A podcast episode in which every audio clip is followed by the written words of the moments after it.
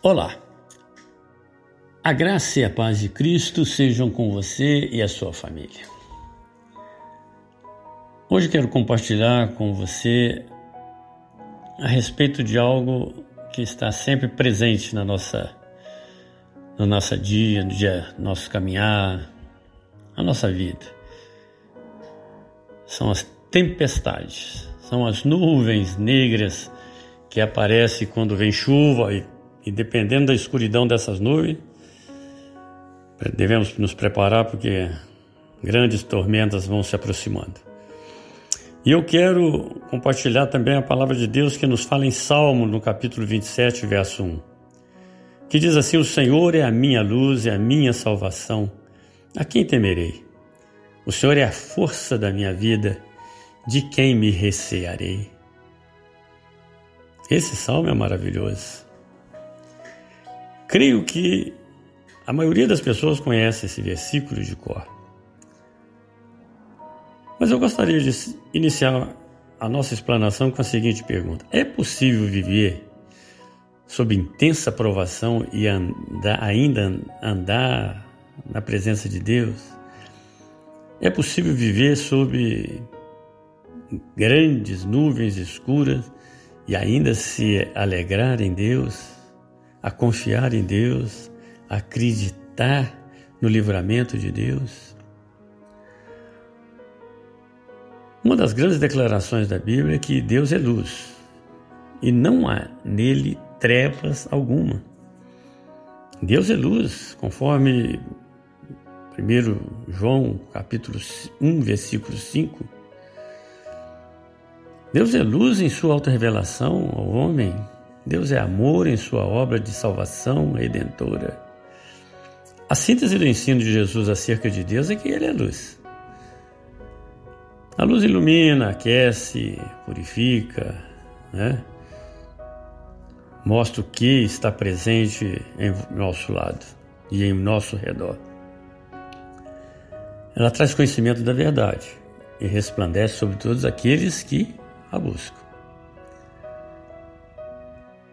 Falando um pouquinho sobre nuvens, sobre escuridão projetada por essas nuvens principalmente quando é época de e no período de chuvas.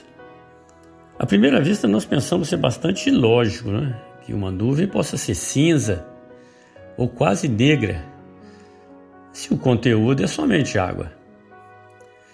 O que será que acontece aí? Na verdade, nós só vemos as nuvens escuras apenas da superfície de onde nós estamos, ou seja, quando estamos na Terra onde estamos sob ela. Na realidade, estamos vendo a base das nuvens dessa forma. Se durante uma tempestade subirmos em um avião e passarmos acima dessas nuvens, nós vamos ver que do céu elas estarão branquíssima, branquíssima. Isso porque a luz do sol está incidindo diretamente sobre ela. Então, quando uma nuvem possui um grande desenvolvimento vertical, isto é, bastante espessa, nós até dizemos que ela está carregada. Né? Essa mesma nuvem faz sombra a si mesma. A luz do Sol não consegue chegar até a sua parte inferior se houver uma grande densidade de partículas. Por esse motivo é que a percebemos escura. Não por causa do seu conteúdo, mas porque a luz não chega à base desta nuvem.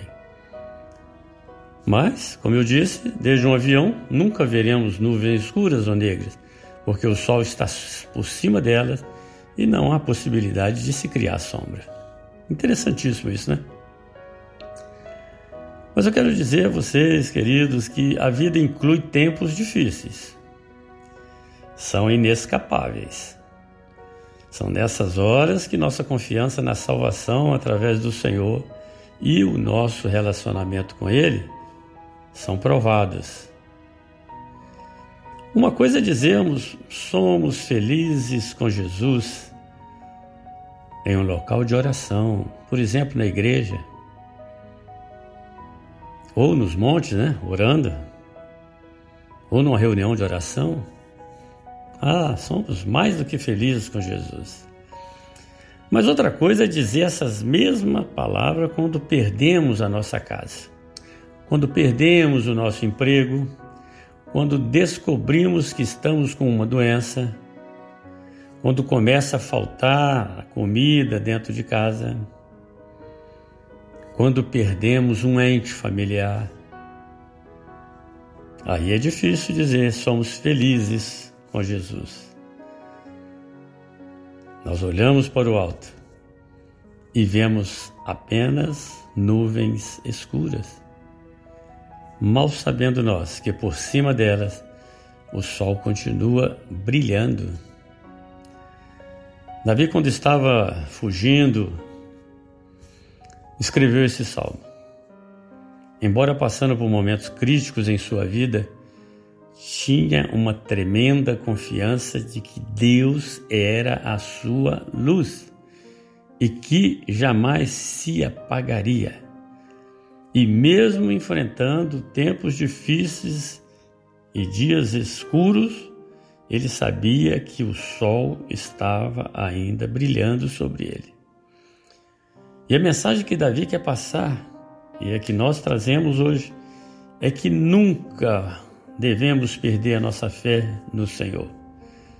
Caso isso aconteça, nunca acharemos a saída. Então, queridos, não a jogue pela janela.